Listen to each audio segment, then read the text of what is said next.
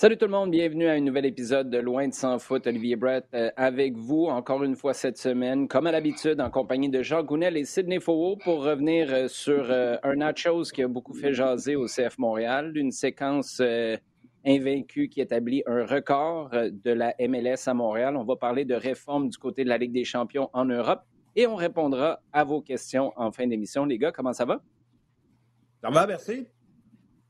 Euh, bon, on va sauter tout de suite dans le vif du sujet avec notre segment à domicile, si vous le permettez.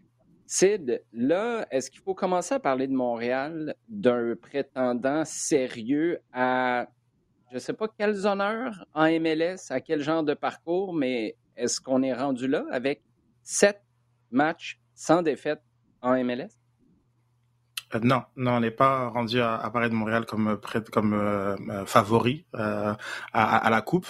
Prétendant, c'est vrai que c'est c'est une équipe qui qui a montré face à des adversaires de grande qualité, dont les New York Red Bull, Atlanta, Orlando et Philadelphie, que sur sur un match véritablement tout pouvait arriver et que et ce qui est intéressant, c'est que ce soit sur un terrain adverse ou à domicile, Montréal avec son site de jeu qui qui, qui change peu et ses ambitions offensive euh, peut faire mal à, à, tout le monde.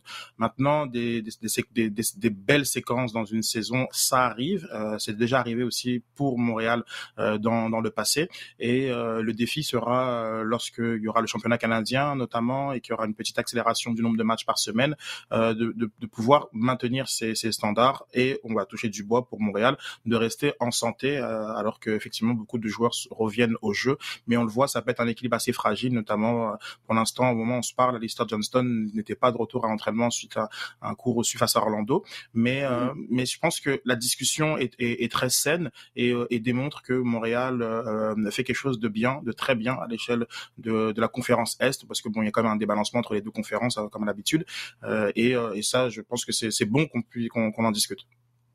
Tu as fait euh, un excellent travail de faire du ménage dans le vocabulaire. Je ne parlais pas du CF Montréal comme un favori. Un prétendant, par contre, la conversation peut devenir assez intéressante. Merci. Euh, Jean, avec l'effectif, là, on ne sait toujours pas avec les masses salariales, on se trouve où. Euh, sauf erreur, les, les, les chiffres dévoilés par l'Association des joueurs ils sont d'habitude dans le coin du mois d'avril, l'ont toujours pas été. moi, j'ai pas vu les, les, salaires sortir. Non. Mais tu sais que tu roules pas sur l'or en ce moment avec l'effectif que tu as euh, assemblé. En même temps, cet effectif-là est mieux équilibré qu'à l'époque où tu dépensais une fortune sur des Piatti, Boyan, Taider et compagnie. Ça, je pense qu'il faut lever notre chapeau d'abord à Olivier Renard pour avoir regroupé ce pôle de talents-là et à Nancy pour l'utilisation qu'il en fait. Oui, bah, je crois qu'il faut, faut lever son, chapeau à, la, à la vision. À la vision, c'est-à-dire à l'idée au départ de dire voilà un petit peu le projet vers lequel on va, quel type d'effectifs et de, de projets, de groupes on veut, on veut avoir. Et clairement, tu te dis bon, bah, on va dépouiller, il y en a un certain nombre de, de, joueurs gros salaire, assurément, euh, et mettre à la place quelque chose d'un peu plus, euh, plus durable, un peu plus, c'est-à-dire un, ensemble qui ne va pas euh, taxer et euh, hypothéquer les ambitions financières sur, au niveau du marché des joueurs sur plusieurs années ou sur, euh, sur plusieurs saisons. et sportive aussi, Jean, parce que, parce que sportivement, s'il arrivait, arrivait quelque chose à Nacho Piatti, c'est arrivé d'ailleurs à sa dernière année, était foutu parce que tu n'avais pas d'alternative. Complètement, exactement. Alors que là, tu es, tu t'es débarrassé un petit peu de ces tracas-là, euh, et tu vois que clairement, il y a un projet qui est qui vit main dans la main avec celui qui voit sportivement. C'est là que je voulais revenir, c'est que mm-hmm. euh, clairement, ça, ça tient debout au, au, niveau de ce qui est présenté sur le terrain, au niveau des postes sur le terrain et la façon dont ils sont comblés du roulement. Tu vas te retrouver une semaine où tu as tes deux joueurs qui ont commencé la saison, euh, Wanyama et Kone, qui ne sont pas là, bah, tu les remplaces et euh, clairement ça roule. Donc euh, à ce niveau-là, il n'y a vraiment, il y a vraiment pas de pas de problème et, et, on voit clairement qu'il y a quelque chose qui est en place et qui a été pensé depuis longtemps. C'est pas une réaction qui est lundi matin. bon, qu'est-ce qu'on fait? On a deux joueurs absents. clairement, il y a quelque chose qui a été qui a été pensé, réfléchi bien à l'avance Et tout ça, ça rentre effectivement en ligne de compte, ça rentre dans, dans, un projet général qui est, qui est en place depuis, depuis un an et demi, deux ans maintenant. Oui, et je dis, ça roule mieux que lorsque Wanyama et Kone étaient sur le terrain. C'est vraiment pas un désaveu à leur début de saison. Sur les deux derniers matchs avant leur suspension, par contre, euh, ça pompait peut-être l'huile un peu.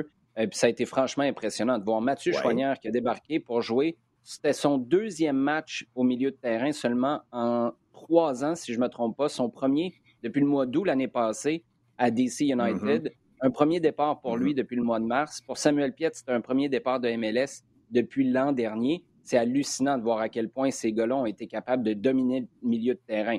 Je comprends que ce n'était pas Atlanta en face, mais quand même, Orlando, de manière générale, ne se fait pas passer comme ça au milieu, dominé. Et je pense qu'il faut donner beaucoup de crédit à Piet et Chouanière pour ça. Euh, je faisais la blague d'un nachos euh, euh, en début d'émission. Euh, je vais le répéter, je le dis sur toutes les plateformes, mais c'est à ce point-là que j'en suis convaincu. On a vécu des affaires, là, surtout quand tu compares à 2021. L'équipe est ici du début, et je l'espère, jusqu'à la fin de la saison. Pas d'affaire d'être délocalisé à New York, de MLS is back à Orlando ou délocalisé en Floride. Tu as un nouveau président. Euh, tu es sur une séquence de sept matchs sans défaite en MLS. C'est un record de l'ère MLS à Montréal tu as une équipe excitante sur le terrain, tu as des foules qui sont croissantes. Là, on va y aller de manière générale. Tu es rendu à 14-15 000 au stade Saputo, puis je pense que ça s'en va dans la bonne direction. Prends-moi tout ça, puis c'est mon opinion personnelle, j'ai hâte de t'entendre là-dessus. Garoche-moi ça par la fenêtre parce que ça n'arrive pas à la cheville de Gabriel Gervais qui se pointe au tailgate des supporters du CF Montréal deux semaines de suite. Et après sa première expérience, il va dans le bureau du propriétaire. Je ne sais pas, il est où ce bureau-là? Il dit Tu sais quoi, Joey? Je pense qu'il faut que tu viennes faire un tour. Joey Saputo, les deux mains dans le nachos, avec une bière à la main, il parle avec les supporters. Moi, je, premièrement, c'est jamais arrivé. Et si ça annonce le futur, moi, je suis pris de court à quel point je deviens instantanément enthousiaste. Parce que tu peux me faire des campagnes marketing qui vont dépenser des millions, puis parler de rapprochement, comme à l'époque, tu parlais de transparence, puis au final, tu ne l'étais pas. Tu n'as pas besoin de parler de transparence quand tu l'es n'as pas besoin, de parler de rapprochement quand tu te pointes au tailgate. Ça va de soi que tu te rapproches de tes fans. Oui, c'est vrai que dans un exercice de, de, communication, c'est très important euh, parce que ben, Joe Saputo, par exemple, a rencontré à trois reprises euh, les, euh, les, groupes de, de, supporters, et notamment euh, les, les 1642, et, et des liens ont été établis et, plusieurs discussions constructives ont été faites, sauf que ça, se, ça a lieu ben, derrière des portes closes et mm-hmm. on n'a pas des, des, des, des, images qui nous permettent de constater des, des, des, évolutions, parce que pour pas dire changement. et c'est là que je pense que c'est important d'avoir, de, de, de, faire, mais de savoir communiquer sur ce que tu fais. Et euh, pour le coup, euh, euh, de, venir au, au, tailgate comme, comme ils l'ont fait, parce que Gabriel Hervé est, venu à plusieurs reprises déjà, de laisser une empreinte aussi, parce que dans, les anecdotes, on, on sent qu'il y a beaucoup d'empathie, d'intérêt, de, de, proximité, et ça permet justement de, de, faire en sorte qu'on n'est on pas simplement dans l'exercice dans l'exercice de relations publiques parce qu'on l'est forcément ne soyons pas naïfs et c'est c'est le, le jeu.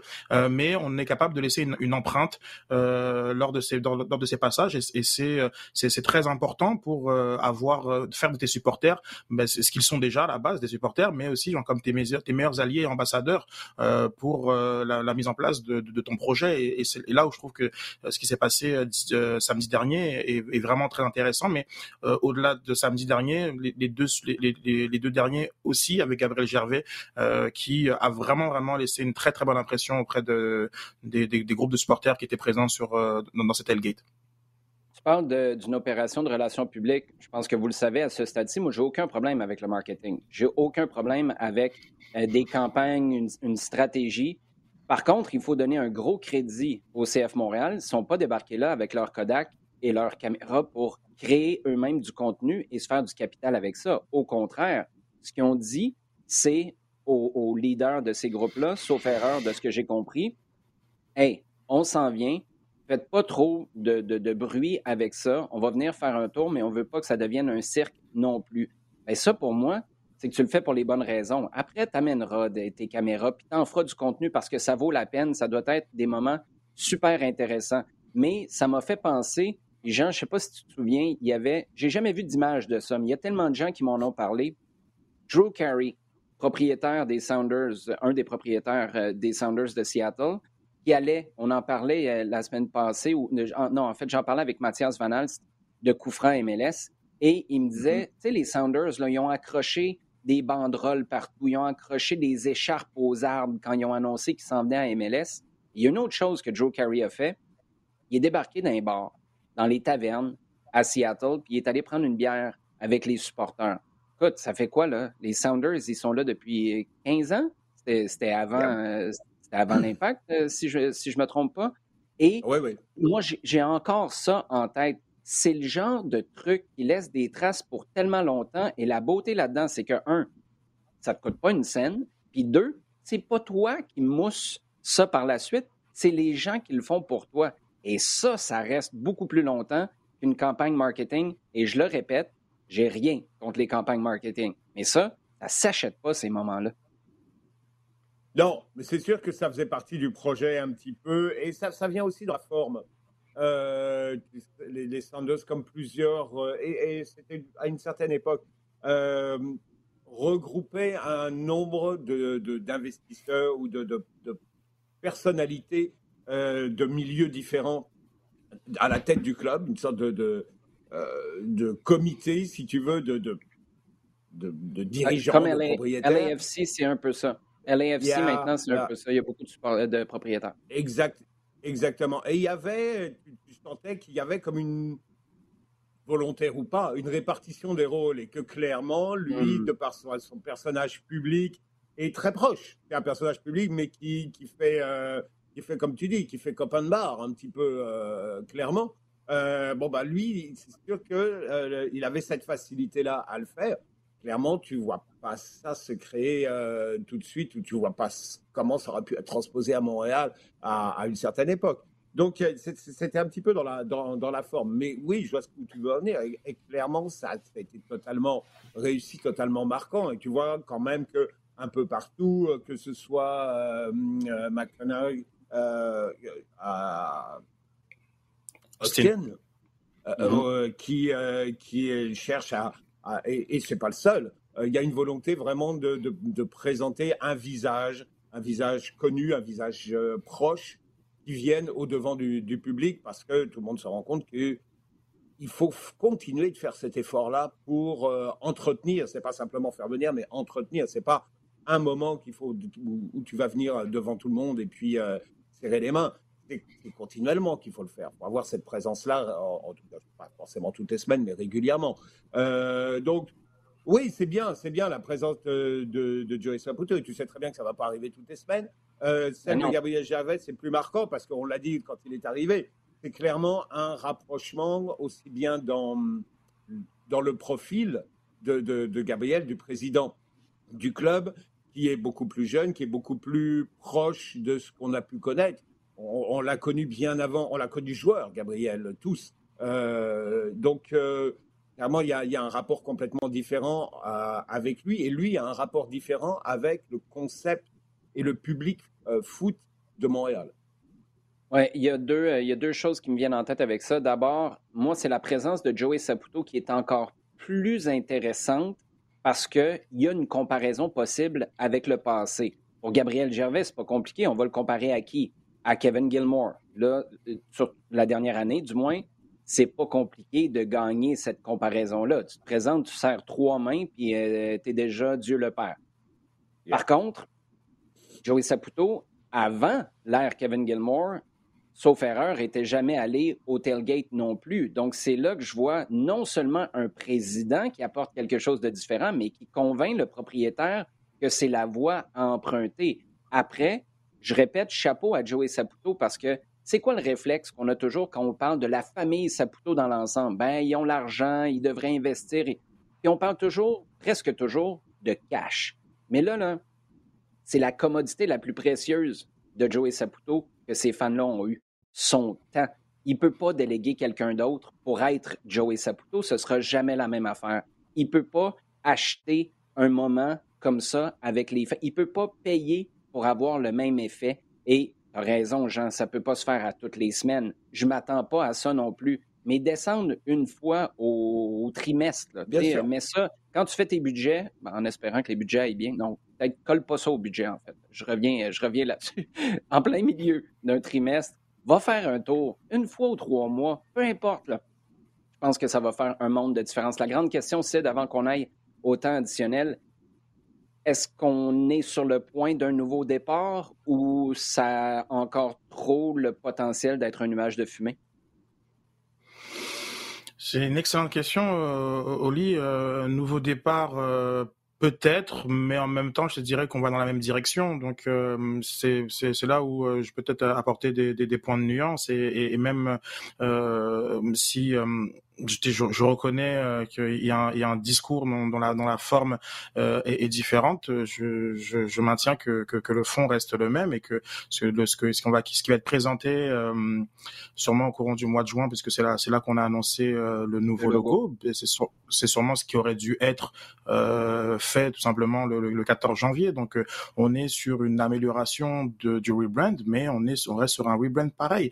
Et je veux pas péter la, la bulle de certains disant ça, mais euh, pour euh, pour moi, on a une équipe qui euh, est sur le même cap, qui est sur les mêmes les mêmes constats qu'ils qu'ils ont dû faire en, en, 2020, 2019-2020, qui a mené à ces à, ces changements et que là, on va améliorer la façon de présenter parce que on se rend compte que certains éléments qui ont été mis de l'avant ne font pas beaucoup de, de, sens auprès du, du, du grand public, mais on, on reste sur, sur, sur le même cap. Donc nouveau départ c'est peut-être, euh, mais comme je te dis, c'est la, même direction et euh, la même direction, la même vision en, tout cas. Euh, mais là, je pense qu'on a compris c'est les, leviers à activer et puis ça, va permettre une, meilleure adhésion, une meilleure adhésion au, projet qui était qui était là depuis depuis la mi-janvier 2021.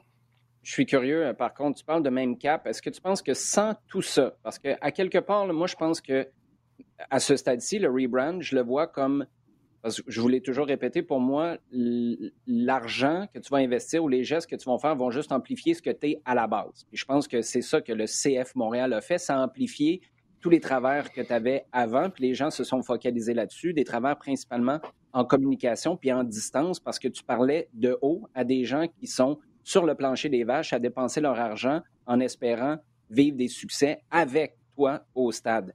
Mais penses-tu que Joey Saputo descend et conscient de l'importance de ça, de dire bonjour, de passer, de donner du temps, si c'est pas du rebrand? Moi, j'ai l'impression qu'il y a eu un point de fracture. Jamais en restant juste sur le même parcours que tu avais avant tout ça, tu as un Gabriel Gervais à la présidence, tu as une conscience. La semaine passée, j'ai vu Marco Di Vaio à l'écran géant, Lloyd Barker passer, euh, invité par le club. J'ai vu euh, Ali Gerba à la télé. Mm. Moi, je ne sais pas si c'est juste un accident. Je trouve que ce serait une curieuse coïncidence, mais tu as ça. Tu as la proximité avec, euh, avec les, supporters. Tu as une volonté aussi d'aider davantage les médias. Du moins, moi, ce n'est pas une révolution, mais je la sens, cette volonté-là. Sans le rebrand, penses-tu qu'on aurait eu ça pareil? En fait, je pense qu'il y a qu'il y a deux il y a deux il y a deux périodes qu'il faut analyser. C'est que euh, beaucoup de choses que, qui sont bien aujourd'hui euh, l'ont l'ont déjà été. Euh, puis par exemple, Joey Saputo a toujours rencontré les, les supporters, que ce soit en, en, en, début en début de saison euh, lors des, des lancements de, de, de maillots et des lancements de saison, et avec une une, une activité spéciale pour les les de billets de saison qui qui se faisait où il, il, répondait à l'ensemble de, de questions. Euh, ensuite, ça c'est sans compter, euh, comme je disais, les, parfois les, certaines discussions qui, qui ont eu lieu et qui sont moins euh, publiques et publicisées. ensuite, c'est certain que bon après chacun a ses histoires personnelles, mais on, on, a quand même certains anciens, pas tous effectivement, ont déjà été mis de l'avant par, par par le club. Mais ce qui se passe, ce qui s'est passé après, c'est qu'il y a eu une fracture. Je veux dire, c'est que on n'a pas récolté aucun fruit de, de, de l'après Drogba et, et, et, le club est tombé dans une spirale mmh. extrêmement négative. Et donc, si, si le point de départ de l'analyse, c'est l'après Drogba, effectivement, on est dans un, on est dans un changement. Mais le changement, il a été amorcé avec la prise de décision notamment d'effectuer un rebrand. Donc j'insiste sur le fait que pour moi on est dans une on est dans la même euh, direction à partir des mêmes constats lorsqu'on lorsqu'on prend le post Drogba. Maintenant depuis 2012 puis on va on va regarder juste là l'entrée en MLS beaucoup de choses qu'on qu'on voit là sont des choses qu'on avait qu'on avait qu'on avait déjà vues. Mais on avait on avait besoin peut-être de, de l'incarner un peu de manière différente. J'insiste euh, que, que Kevin Gilmore avait une proximité avec les supporters lors de son arrivée qui, qui, qui était saluée. Mais le, rapport qu'on va qu'on a avec Gabriel Gervais son expérience propre en tant qu'ancien footballeur mmh. forcément le, la forme et, parfois la forme est plus importante que le fond. Euh, pour le cas, pour moi, je pense que la forme est plus importante que le, pour le fond euh, aujourd'hui. La, forme, la forme est, est, tout autre. La forme est tout autre.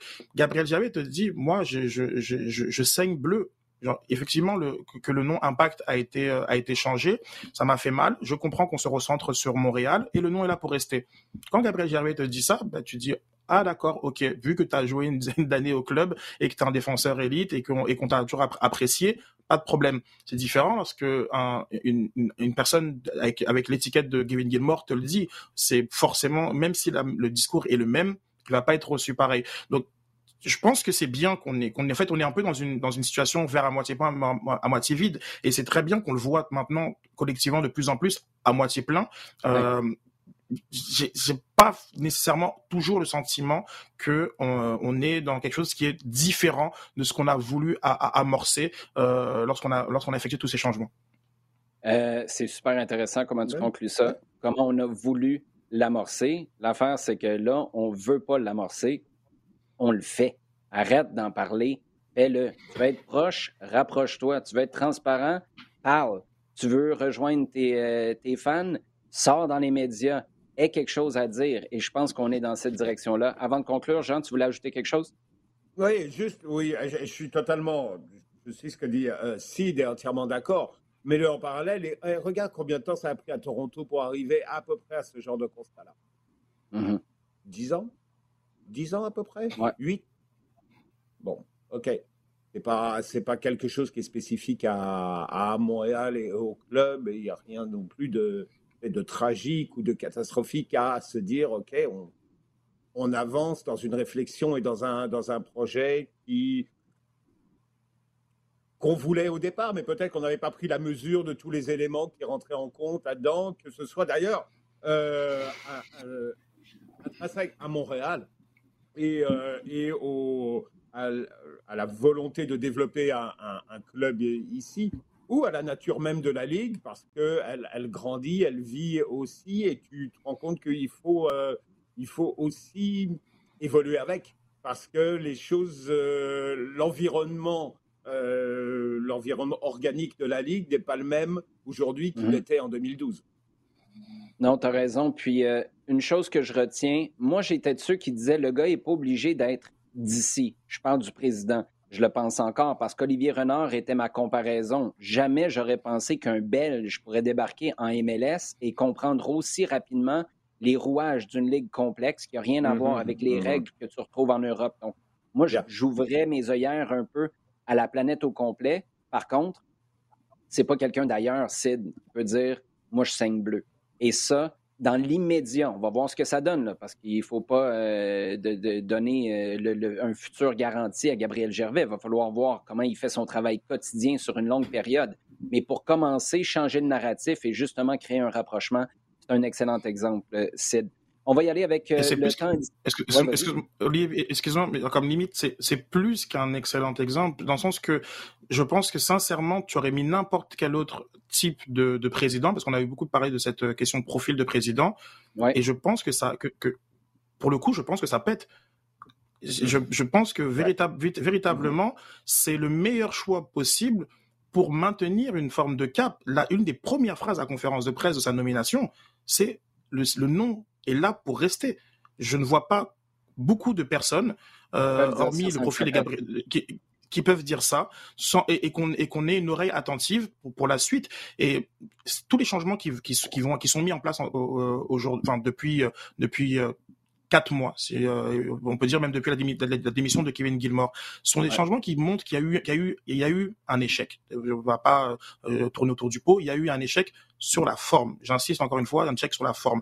Mais on a dans le fond une, des personnes qui vont aller dans une direction qui est similaire, mettre Montréal sur la map, mettre le Montréal au cœur du projet euh, sportif, changer. Olivier Renard est l'un des meilleurs exemples des changements qui étaient déjà amorcés dans, dans, dans cette euh, organisation. Et on continue sur ce cap-là et, et, et, de ce qu'on a bâti. On n'est pas du tout en train de, de, de, de taper dans le, dans le, château de sable euh, avec, un, avec, un, avec un Gabriel Gervais. Et, et c'est vraiment important. Et encore une fois, ben, bravo à Joe Saputo. C'était le meilleur choix possible. En tout cas, dans le profil, il s'est pas trompé. Euh, toute autre personne, pour moi, aurait été dans le contexte dans lequel on est, ça n'aurait pas été possible.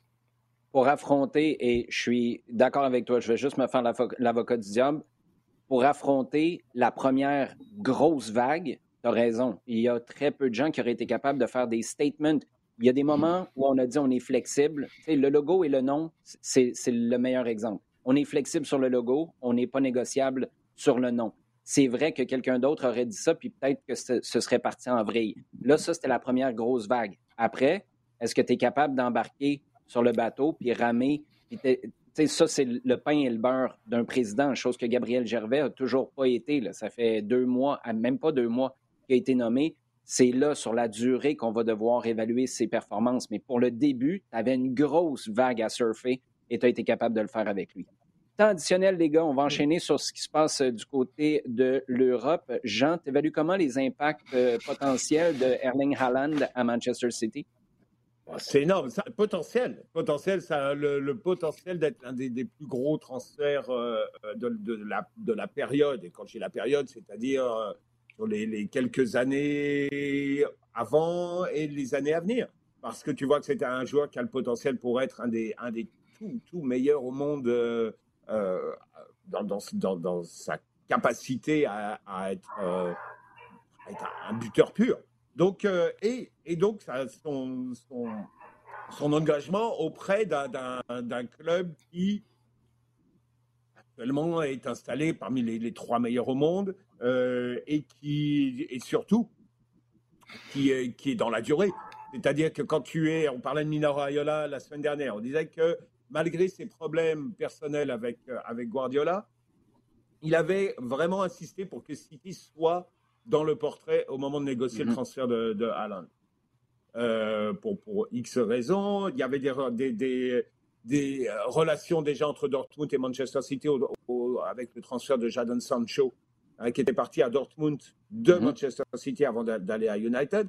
Donc d'ailleurs, D'ailleurs, euh, il y a une partie de, de, l'argent de ce transfert qui va être recoupée avec celui de, celui de Haaland. Hein. Donc, euh, non, non, mais c'est une bonne affaire aussi.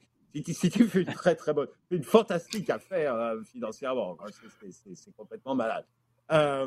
mais surtout, c'est la garantie parce que City est un club qui financièrement et sportivement offre un projet sur plusieurs années.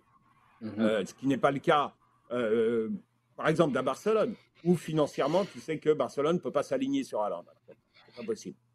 Mhm. Le Real, le Real, et comme ils ont annoncé quand même euh, à très haute voix depuis un an et demi s'ils sont sur Mbappé, clairement, là aussi, financièrement, il est très difficile d'aller chercher les deux. Et ça te, ça te met les menottes à, tout niveau, que ce soit financier et, et sportif, d'essayer d'avoir les deux. Donc, du lot, le plus solide actuellement, financièrement et sportivement, c'est Manchester City. Manchester City, tu sais qu'ils vont où ils vont. Tu sais que dans les cinq années qui viennent, euh, ils vont être dans les trois premiers premières ligues, sauf, une saison accident peut-être, mais c'est un des clubs quand même qui donne l'impression de, limiter les accidents.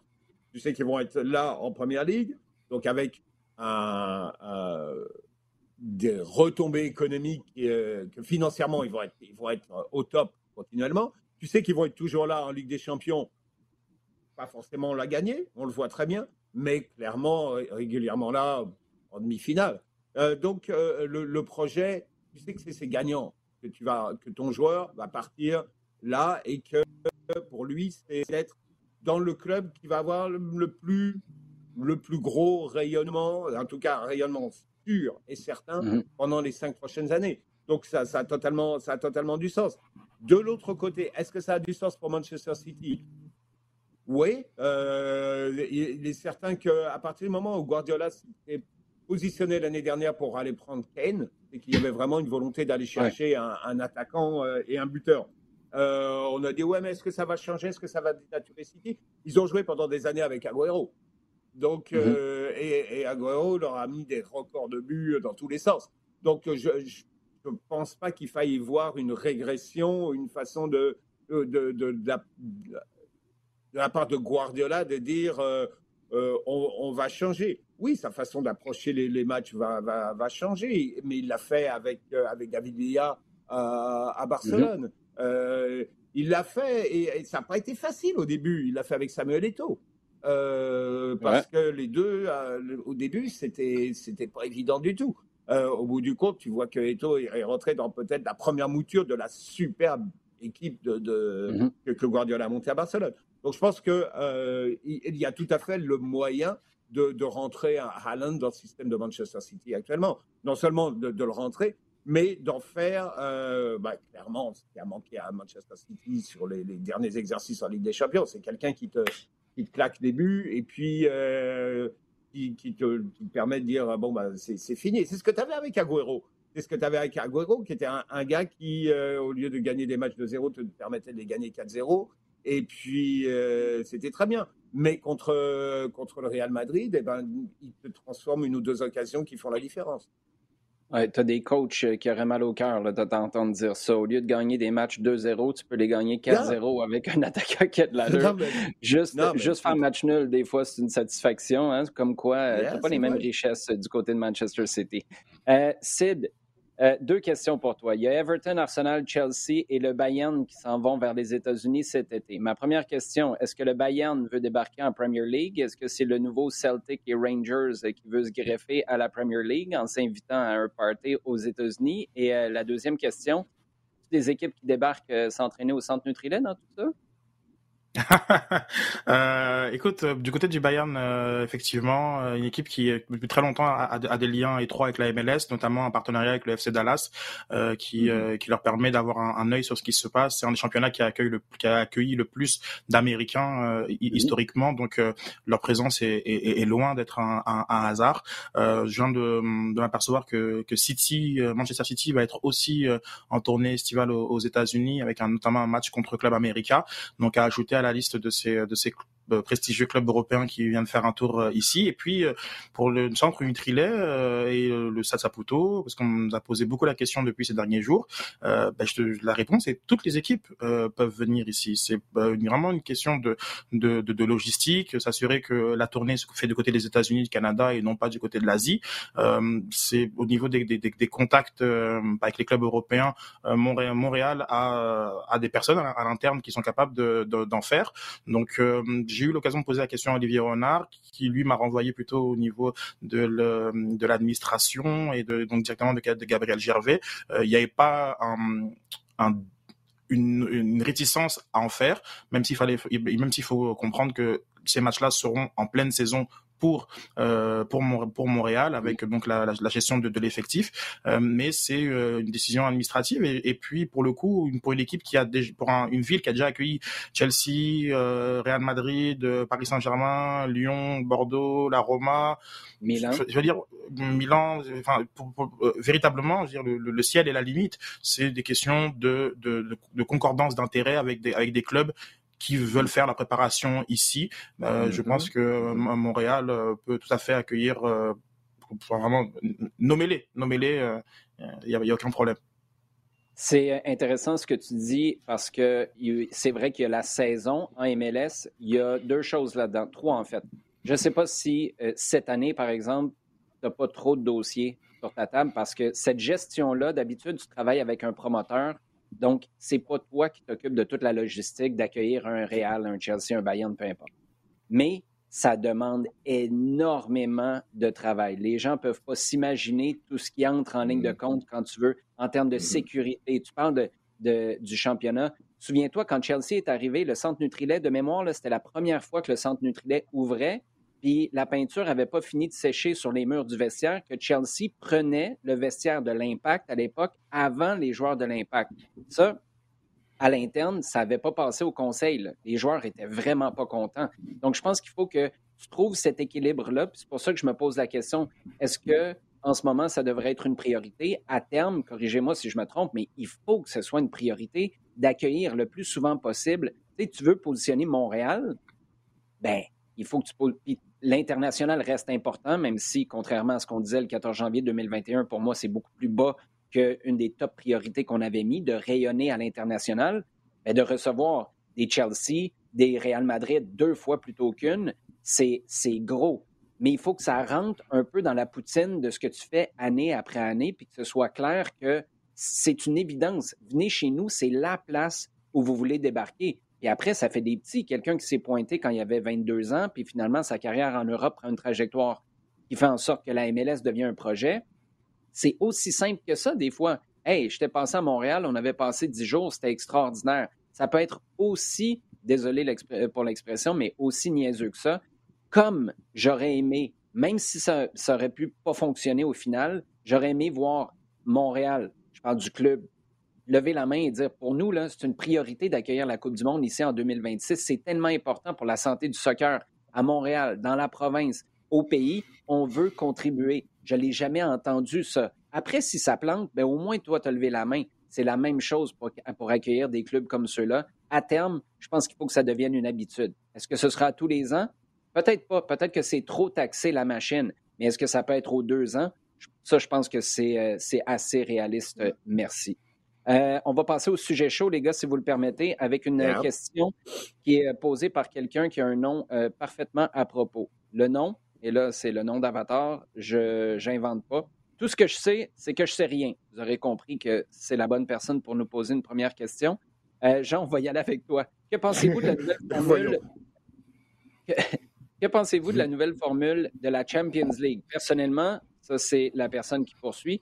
Personnellement, je trouve que ça devient plus élitiste et j'espère un remplacement des chefs de la FIFA et de l'UEFA rapidement. Wow. Wow. OK.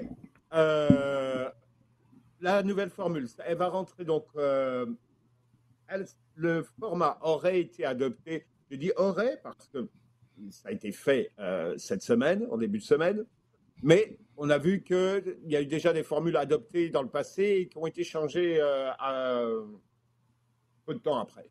Donc, pour l'instant, la formule telle qu'elle voudrait que la Ligue des Champions passe à 36 clubs, la, phase qu'on appelait la phase de groupe. Il n'y a plus de groupe, justement. Il y a une sorte de poule unique de 36. Chaque équipe jouerait 8 matchs. On est passé, on a, là actuellement c'est 6. On va passer à 8. Pendant un moment, en tout cas juste la semaine dernière, le projet était de 10. majorité de clubs, 10, 10 c'est vraiment beaucoup trop.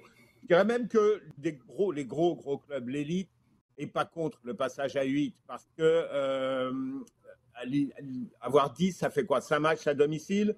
Tu sais que dans les 5 matchs à domicile, il y en a certainement deux qui généreront pas énormément de, de, buzz et de, de, de, revenus. Tu vas les avoir de toute façon, que ce soit 4. Quand tu as 8 matchs, tu as 4 matchs mhm. euh, à domicile. 10 matchs de groupe, tu as 5 matchs à domicile.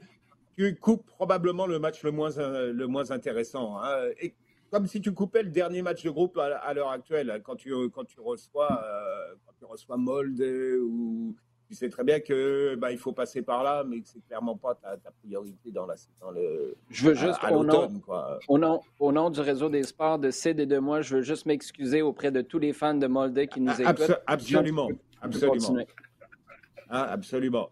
Euh, oui.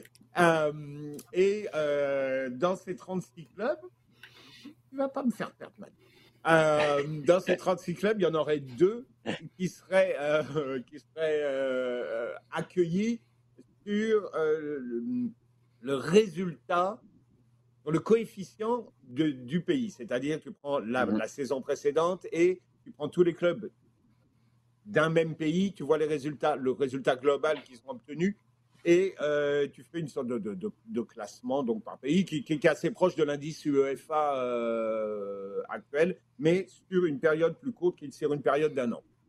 Euh, pour là, par exemple, si on prend cette année, je sais pas, vous avez vu les exemples, mais ce serait donc l'Angleterre et les Pays-Bas qui auraient, mmh. qui auraient deux, qui auraient ces deux places. le risque, clairement, c'est que tu vois tu, risques de voir régulièrement les mêmes euh, pays revenir. Hein. Euh, tu vas avoir un des top 4, mettons, et euh, ensuite un, peu, un, roulement ou tournante à peu près toujours des mêmes championnats, c'est-à-dire France, Portugal, Pays-Bas, Russie, quand ils reviendront, mmh. Belgique. Enfin, tu vas avoir à peu près les mêmes, toujours la même tournante.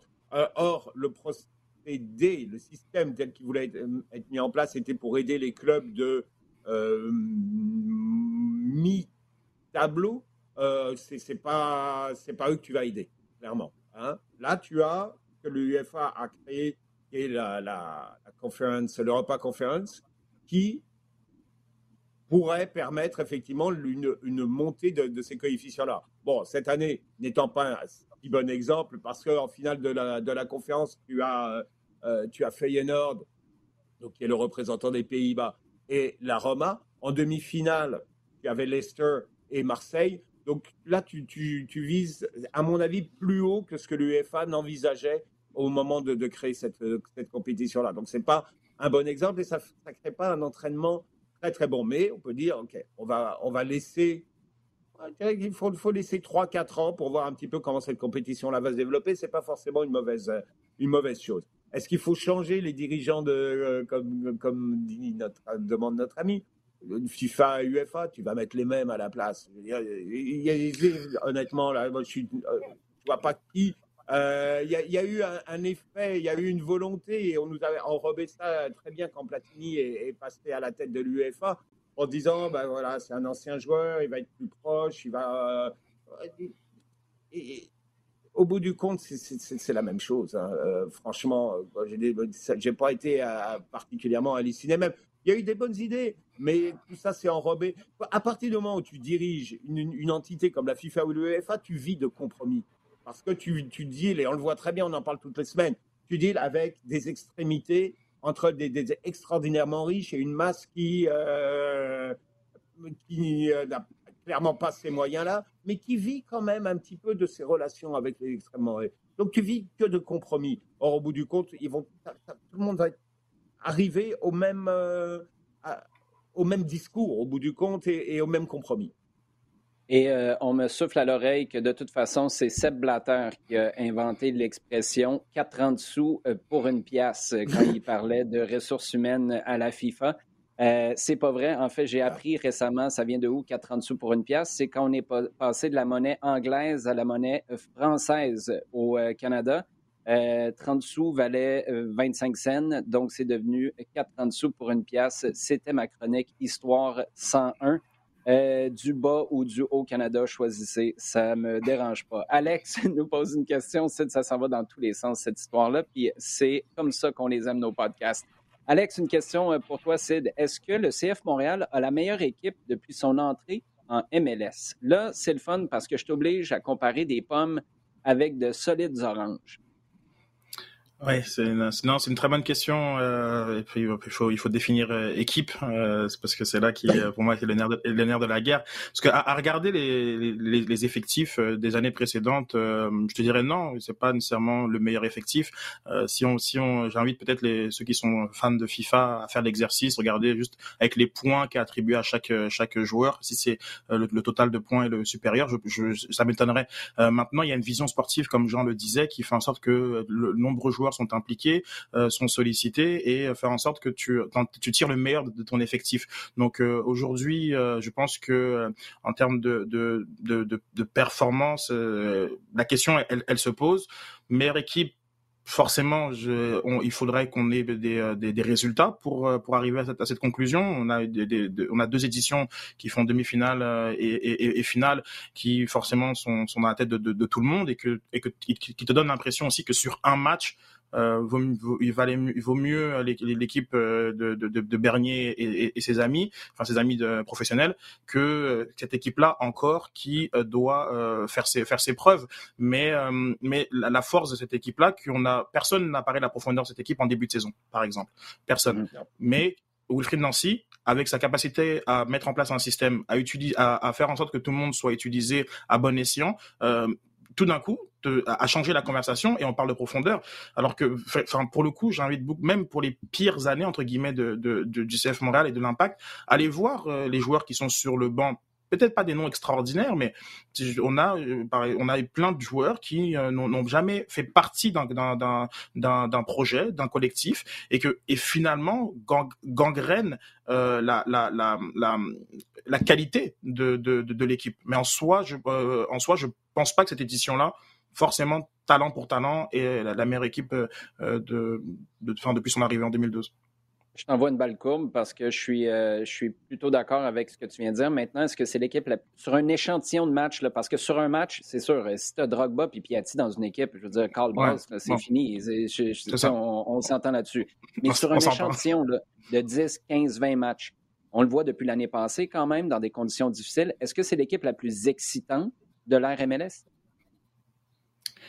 C'est encore, c'est encore, encore, difficile parce que euh, les deux exemples sont, sont tellement hors normes. Dire euh, Piatti était toujours, toujours sur ton siège. Ouais, mais tu pouvais être. Ouais, mais Piatti il touche le ballon euh, deux minutes par match. Là. Moi, je te parle sur dans l'ensemble du jeu. Je te parle pas du potentiel de parce que Nacho Piatti, encore une fois, tu lui donnes le ballon, c'est certain que le stade au complet levait. Mais dans le jeu, dans, dans ce qui me vient en tête, en fait, c'est Alistair Johnston, son centre en fin de semaine dernière pour le but de Georgi Mihailovic. Il part d'en arrière. C'est lui qui commence la séquence. Il est à 30 mètres de ses propres buts. Il court 70 mètres pour se retrouver dans la surface adverse. Moi, ça résume un peu l'état d'esprit de cette équipe-là. C'est pas essaye de ne pas encaisser puis passe à Nacho. Même si, une fois que Nacho avait le ballon dans les pieds, c'est sûr que là, tu peux mm-hmm. pas comparer. Je suis d'accord avec toi. Non, effectivement, non. mais en fait, la, réponse courte, oui, tu as, tu as raison. Je pense que c'est l'équipe qui a le plus de certitude collective euh, et, et, et, tactique, euh, qui euh, fait exactement ce que le, coach attend d'eux et qui savent exactement ce que le coach euh, attend de, de eux. Donc ça va dans les deux sens parce que parfois il y avait, il y avait beaucoup de, de, de dissonance entre le contenu qui était sur le sur le terrain et les discours des coachs et les discours des mmh joueurs. Et il y a aucun aucun joueur de l'époque qui va te dire que on jouait euh, un système plutôt euh, bloc bas, contre-attaque, passe ballon à Piatti ou à Oduro euh, ou, ou, ou, XYZ ou Romero et, on, et de façon ultra verticale on a marqué un but. Leur discours était complètement à l'opposé de ce qu'ils nous montraient sur le sur le terrain. Donc effectivement, je pense que cette équipe-là, c'est l'équipe qui pour moi a le plus de, de, de, cohérence et de certitude dans le jeu, dans ce qu'elle est capable de faire. Maintenant, il faudra voir dans les moments où ça va se corser s'ils ont cette capacité à se sublimer, parce qu'il était évident que euh, que ces équipes-là de de, de, de Bernier, Wio Cocker, Drogba et autres, quand il fallait gagner un match, bah, il gagnait le match parce que c'est mmh. forcément il y a de la bouteille, il y a de, la bouteille et on, et on vit pour ces moments-là pour euh, pour éliminer le Toronto de de, de Jovinko et, euh, et Bradley à Tidor. Mais cette équipe-là va, va devoir nous prouver que dans, dans les moments les plus cruciaux, elle est capable de faire ça. Et une fois qu'elle aura fait ça, la discussion euh, enfin, n'aura plus lieu d'être parce que dans le jeu, dans ce qu'elle propose, c'est effectivement peut-être pas forcément tout aussi excitant et cool que peut être un coup franc de Drogba, très bien, mais c'est très cohérent d'un bout à l'autre du terrain et avec de nombreux joueurs impliqués.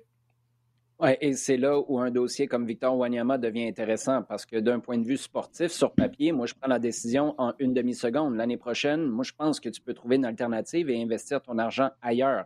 Après, si c'est ailleurs, sur un jeune que tu veux introduire et à qui tu veux donner de l'expérience, mais ben là, tu reviens pas à la case départ, mais en termes de, leadership et d'expérience dans les gros moments où tu as besoin de quelqu'un qui rallie tout le monde parce qu'il y a plus de matchs et d'expérience de, top niveau derrière la cravate, euh, c'est là où tu perds quelque chose. tu ne peux pas seulement regarder les performances et euh, le salaire que tu donnes à quelqu'un.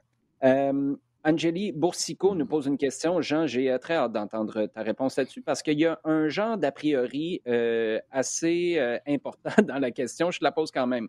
Croyez-vous que la réputation de la MNS va se maintenir advenant un parcours ordinaire des Sounders en Coupe du Monde des clubs? Et le ordinaire est entre guillemets.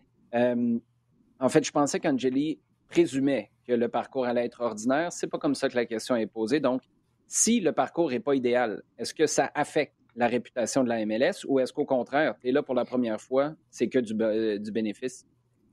Non, c'est que du bénéfice. C'est que du bénéfice. Euh, bon, c'est sûr que, mais ça, tu peux pas l'éviter. Dès que les Sanders euh, ont, gagné, tu vois des articles, ça y est, voilà la Coupe du Monde des clubs, Real Madrid, Liverpool, etc.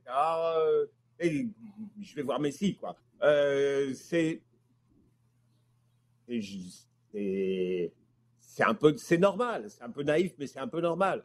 Euh, il est certain que tu débarques, que tu t'invites pour la première fois à, quelque chose qui te dépasse, qui dépasse le, cadre euh, simplement régional. Regarde, nous, on a, kiffé complètement avec la qualification du Canada parce que c'est quelque chose qui est, euh, qui est monumental. Après, que, le Canada réussisse ou pas sa Coupe du Monde, ça ne changera rien à ce qui a été fait. Euh, clairement, et nous, on, et on sait très bien qu'on le met dans une perspective avec d'autres objectifs. Je fais un rapport parce que justement, euh, c'est la même chose avec la MLS. Tu peux pas faire un, tu peux pas prendre un échantillon sur une, une compétition.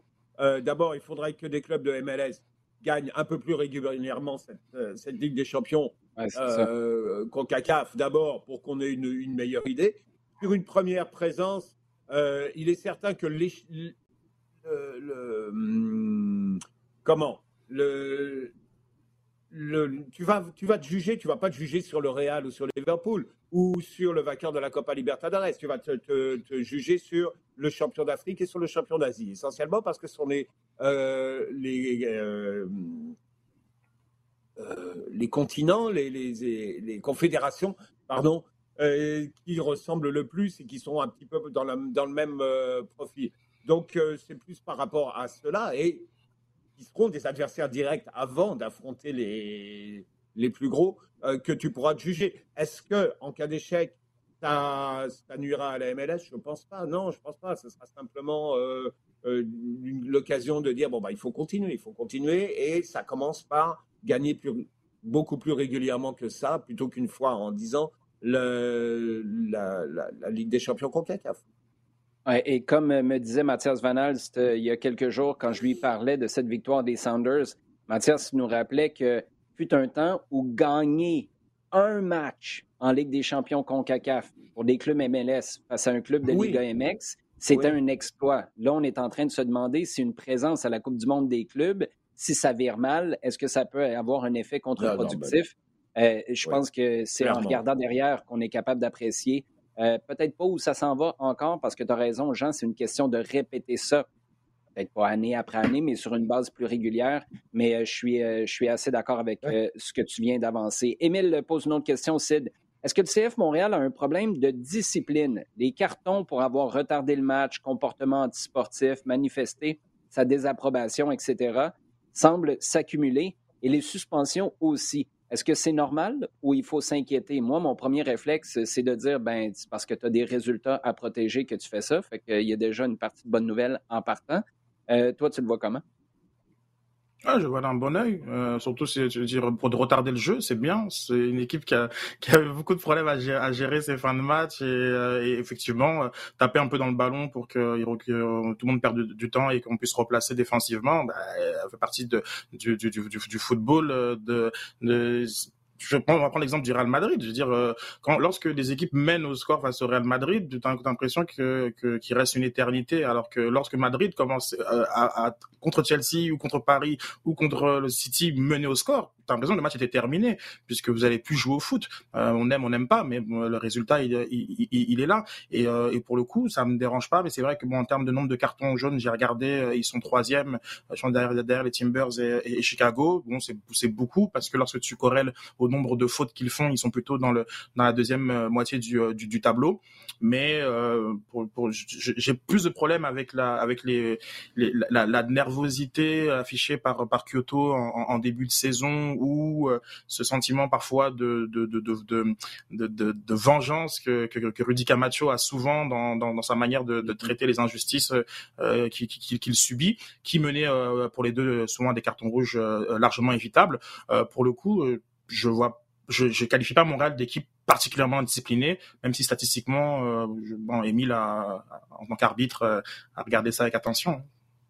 Jean, je te laisse la parole dans un instant, mais je veux juste apporter un petit bémol sur le dernier match, parce que le constat d'Émile, la question est super intéressante.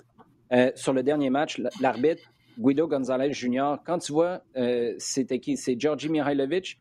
Il y a deux ballons sur le terrain.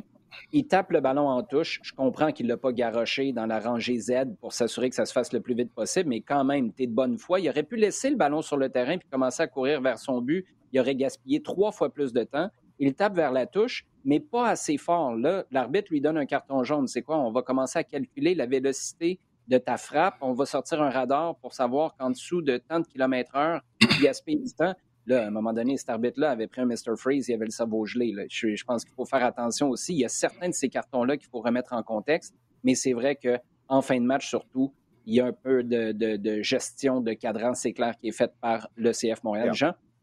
Non, je voulais juste euh, remettre, euh, parce que je vois, je vois le, le, dans ce que dit Sid, et il le, le, le plonge dans la gestion de match, et euh, tout à fait. Je regarde ça d'une face sur la, sur la saison, et moi, ça m'a un petit peu interpellé quand même, parce que ça m'a ramené à l'époque euh, des Donadel, Simon, Jean Adel.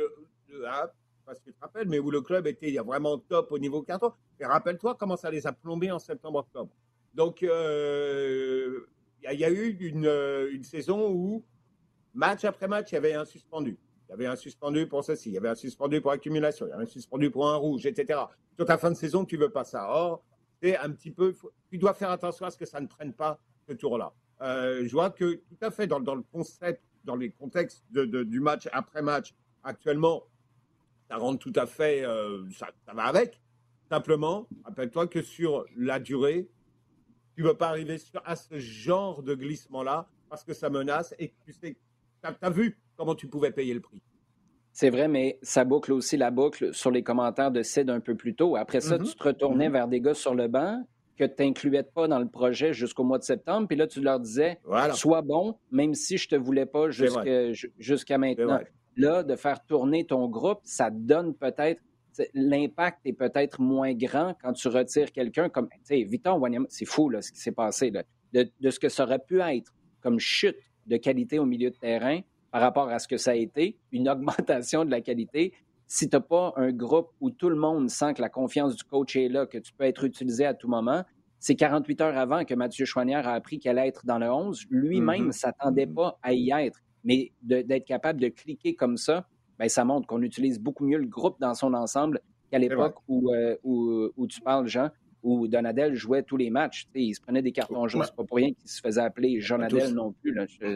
Ouais. Euh, juste euh, pour faire du pouce, mais juste par rapport à la saison dernière, euh, parce que Wanyama rate le mois d'octobre ou de, ou de septembre, si, si je m'abuse. Puis c'est une séquence mmh. qui est catastrophique pour pour le club parce qu'il il avait encore une fois dans le système de jeu une trop grosse importance dans la dans les dans, dans, dans, dans tous les circuits dans tous les circuits de, de, de, de, relance. Et là, on voit tout de suite que ben là son importance, même si il fait un, enfin c'est souligné par tout le monde, il fait un excellent début de saison mais on est capable de jouer sans lui. Donc ça, c'est très. Euh, après les cartons qu'ils prennent, parce que je pense y a Kone Wanyama en prennent au moins 10 dans dans la dans dans, dans, dans la somme, c'est aussi le signe d'une équipe qui quand même au milieu de terrain parfois souffre mais c'est le choix qu'ils font à, à, jouer avec un milieu de terrain de moins, parce que c'est quand même le gros choix tactique mmh. de Wilfried Nancy cette année. Ouais, euh, et ouais. on, on l'a vu contre contre les Red Bull, parfois contre Atlanta. On, on voit que cette équipe-là peut aussi souffrir au milieu de terrain. Donc pour moi, ces cartons jaunes-là me, me dérangent pas. C'est le fruit de ben, d'un rapport de force euh, qui euh, qui parfois tombe pas en ta en ta faveur. Ouais. Puis enfin enfin l'anti-sportif, je sais pas très faire, faire plaisir de dire ça, mais euh, prenez-les ces cartons jaunes-là parce que prendre des buts à la fin comme ça, c'est plus acceptable. Jean, on euh, termine avec une question de Jean-Ny Charon qui dit Que pensez-vous de la nouvelle chanson de Stugang Je pense que c'est comme ça qu'il faut le dire, vu qu'on est, on est en Allemagne.